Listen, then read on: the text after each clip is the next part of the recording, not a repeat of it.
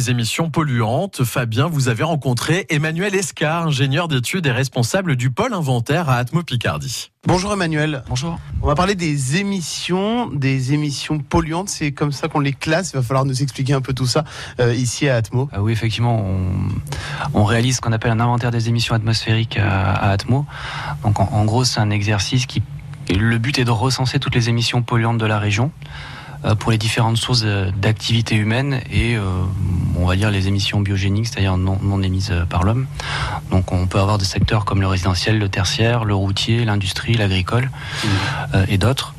Et pour le biogénique, on a les émissions des sols, les émissions des forêts par exemple. Quel type d'émissions on retrouve? Parce qu'on pense forcément à sa voiture, mais il y a d'autres choses? Euh, oui, on a euh, par exemple les émissions euh, du trafic ferroviaire, euh, fluvial, maritime, euh, les émissions euh, liées à, hum, à l'agriculture, notamment aux épandages, euh, aux cultures, au cheptel, enfin hum, voilà, à l'industrie, enfin tous les tous les émetteurs qui sont recensés par par l'Adréal.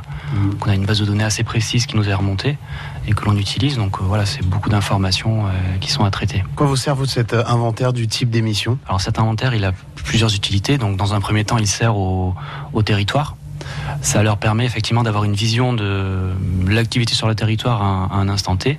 Donc en fait, on réalise plusieurs exercices. En- en- actuellement, on est sur 2015, mais on va avec la même méthodologie, on va réaliser l'inventaire 2012, 10 et 8. Comme ça, ils auront une, vision un petit peu de, de l'évolution. Et l'objectif pour eux, c'est de, voilà, de connaître leur territoire et de savoir sur quel secteur agir pour réduire euh, tel ou tel polluant. Alors c'est répertorié comment? Ici, ça ressemble à quoi? C'est des milliers, des milliers de chiffres? Ah, c'est des milliers de lignes de calcul, ouais, des, des millions.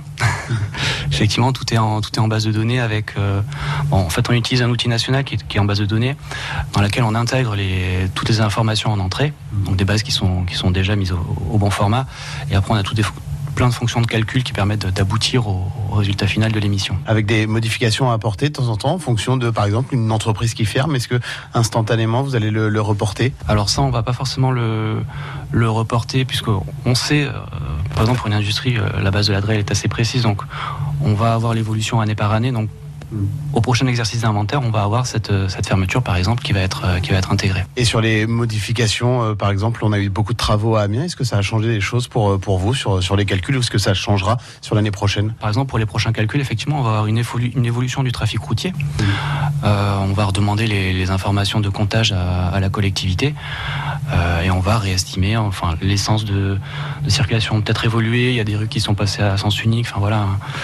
Euh, et du coup, le, le trafic journalier a dû diminuer ou, ou augmenter sur certains axes. Donc voilà, ça, ça va être pris en compte pour le, le calcul. Emmanuel Esca, ingénieur d'études et responsable du pôle inventaire à Atmo Picardie. Et pour voir la qualité de l'air chaque jour, ça se passe sur Internet. hein, c'est sur atmo-hdf.fr. Bah, je viens de cliquer sur le lien pour Ouais. découvrir euh, la qualité de l'air aujourd'hui et c'est plutôt bien. Hein 3 sur une échelle de 1 à 10 en Mhm. Picardie, donc l'air euh, sera de bonne qualité en raison notamment de la bonne dispersion des polluants. Et on vous a mis d'ailleurs des photos des coulisses grâce à vous, Fabien, sur notre site francebleu.fr. 8h23.